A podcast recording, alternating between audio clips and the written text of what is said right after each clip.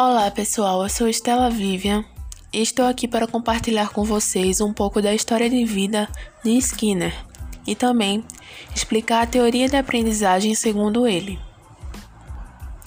Skinner nasceu em 1904, no estado da Pensilvânia, nos Estados Unidos.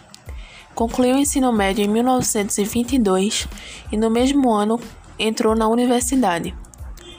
Se graduou em literatura inglesa e línguas românicas, e com essa formação, Skinner decidiu ser escritor. Mas essa ideia foi abandonada quando resolveu fazer o curso de pós-graduação em psicologia, se inscrevendo no programa de psicologia experimental em Harvard. Após o doutoramento, ele permaneceu em Harvard com um apoio financeiro para fazer pesquisas. A palavra-chave da teoria de Skinner é comportamento. Para ele, a aprendizagem concentra-se na capacidade de estimular ou reprimir comportamentos desejáveis ou indesejáveis. Para ele, é na sala de aula que a repetição mecânica deve ser incentivada, pois esta leva à memorização e assim ao aprendizado. O ensino é obtido quando o que precisa ser ensinado pode ser colocado sob condições de controle e sobre comportamentos observáveis.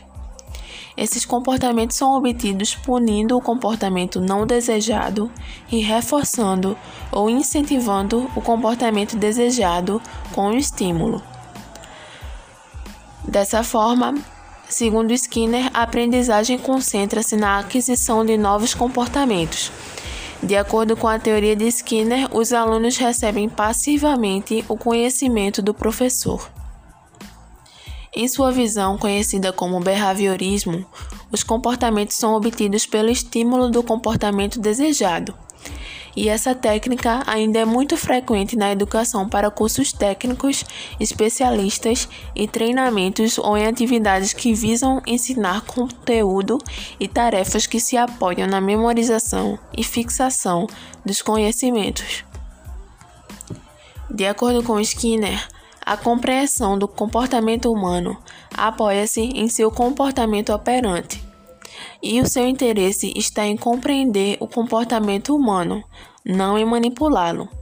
Para ele, a educação é um modelo que se dá do meio para o indivíduo e não o contrário. O modelo behaviorista de Skinner, em sua unidade conhecida como behaviorismo radical, é ainda muito popular, crescendo anualmente em relação ao número de estudiosos.